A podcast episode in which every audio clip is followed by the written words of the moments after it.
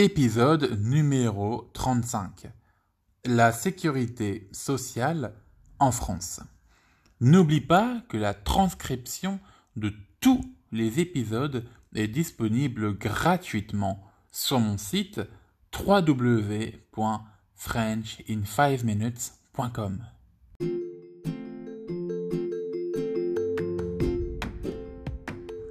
Tu ne le sais peut-être pas, mais la France est un pays profondément socialiste.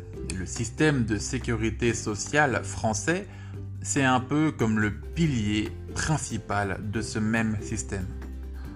J'aimerais te l'illustrer avec ma récente expérience chez le dentiste. De base, je ne vais pas beaucoup chez le médecin. Mais pour le coup, je devais impérativement me rendre chez le dentiste si je ne voulais pas me voir arracher trois dents. Bref, revenons-en à nos moutons. N'étant moi-même pas très familier avec le système de sécurité sociale en général, je pensais que la majorité des frais de la consultation seraient pour ma pomme. Et c'est d'ailleurs pour cela que j'allais chez un dentiste un peu à reculons. Mais sur place, la dentiste m'a clairement expliqué que je ne devrais débourser à peine 10% de la somme totale. Le reste étant pris en charge à 20% par la sécurité sociale et à 70% par ma mutuelle. La mutuelle, en France, c'est un organisme qui, moyennant finance, rembourse une partie des frais de santé des citoyens.